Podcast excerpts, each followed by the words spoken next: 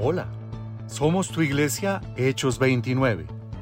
Bienvenidos a otro nuevo podcast.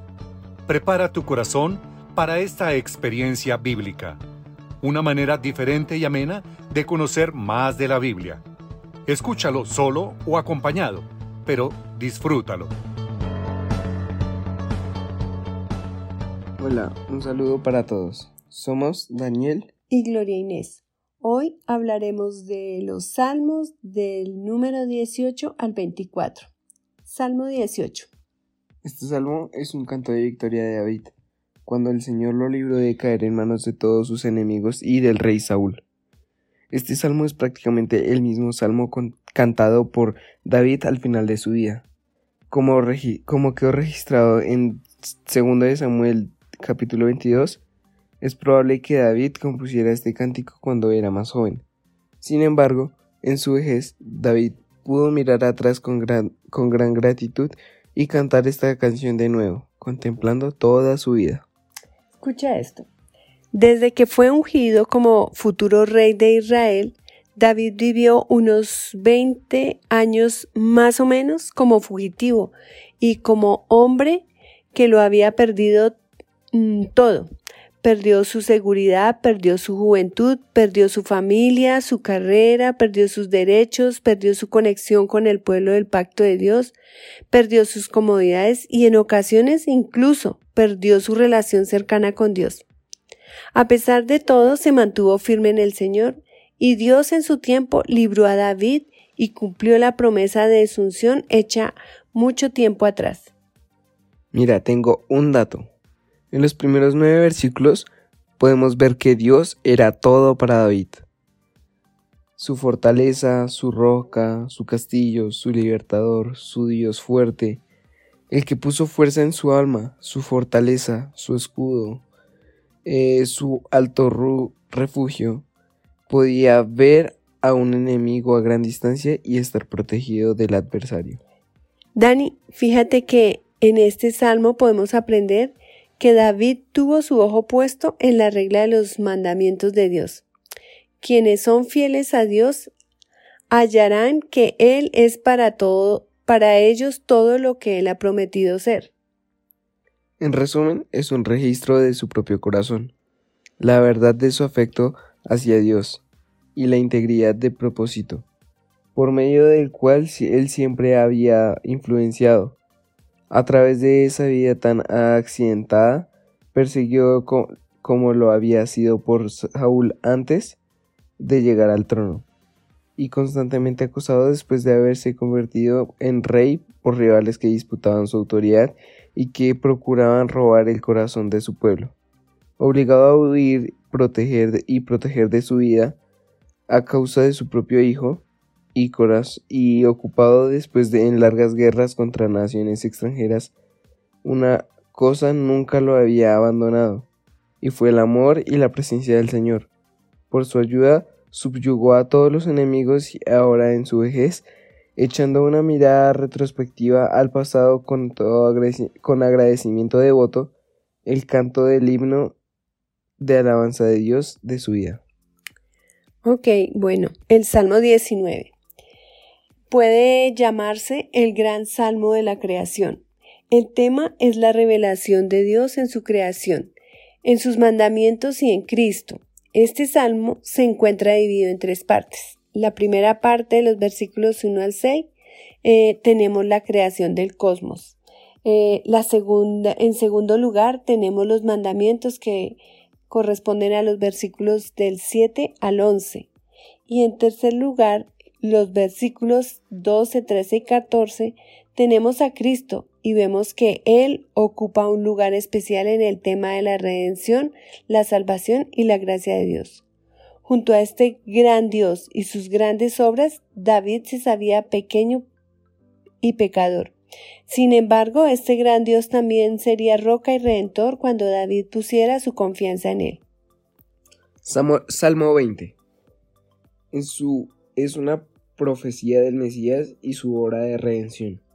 Es uno de los salmos más conmovedores, por su tensa conciencia de los problemas de la vida o muerte, que pronto se resolverían. Encontramos varias cosas. con el ojo de la fe, vemos que habla de la gran batalla librada por uno más grande que el rey David, Jesús, el hijo de David y el rey de reyes. Podemos imaginarnos esta oración ofrecida proféticamente por Jesús mientras avanzaba hacia la cruz, donde libraría la batalla más grande contra el pecado, la muerte y el poder de Satanás. Ok, el Salmo 21 conecta lógicamente con el Salmo 20. Parecía que la victoria por la que se oraba y en la que se confiaba se había cumplido y ahora David agradece a Dios por la victoria dada. La oración sin respuesta debe considerarse como una señal de advertencia de que puede haber un problema. Sí, algunos de los problemas identificados son oración egoísta, desobediencia, no orar en voluntad de Dios, pecado inconfeso, oración fría y sin pasión, falta de oración o falta de persistencia en la oración, pecar contra otros, falta de unidad, no, no orar en nombre de Jesús, orgullo y mentira y engaño, falta de lectura y enseñanza de la Biblia, confiar en la duración o la formación de Dios.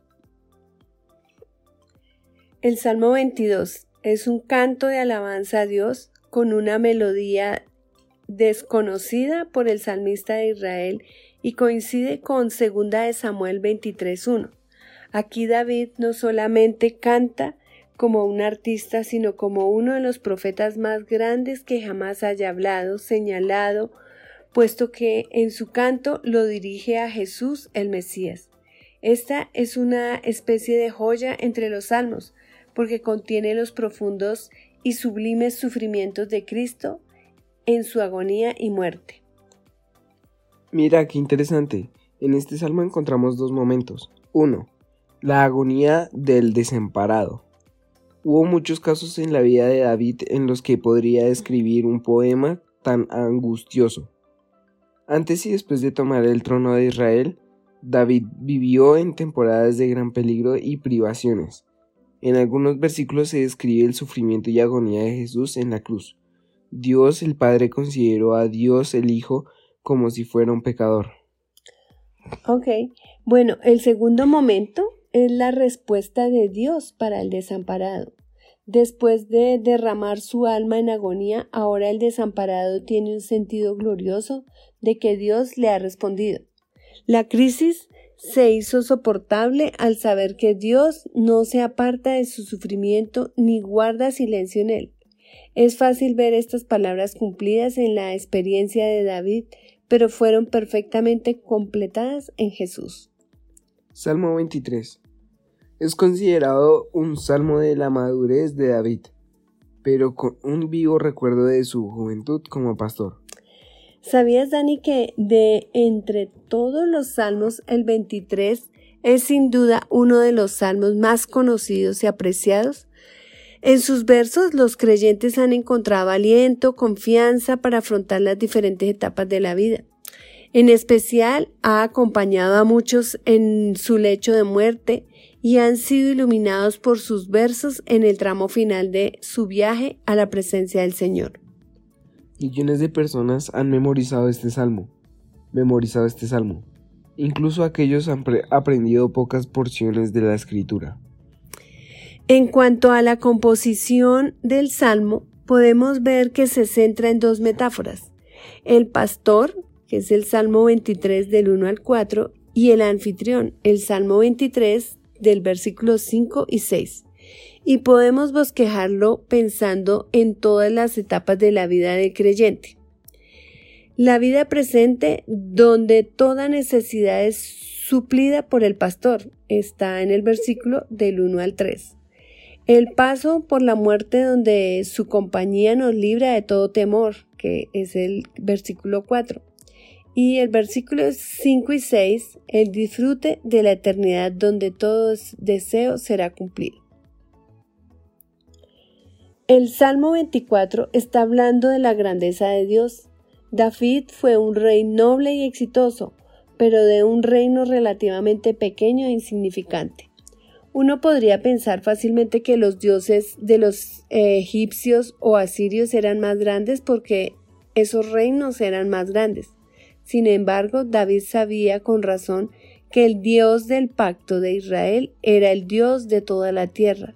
Dios tiene el derecho sobre, todo, sobre la tierra y sobre todos los que la habitan, porque Él la ha creado a ella y a ellos.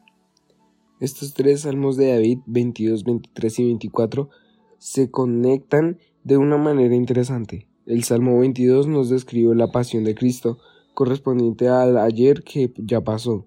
Hoy en el presente está ejerciendo el oficio del Salmo 23 porque es el que, ya, el que necesitamos los creyentes para fortalecernos. El futuro es el Salmo 24 que exalta a Dios como el Rey de toda la tierra. Así finalizamos este tiempo con la palabra. Muchas, Muchas gracias. gracias.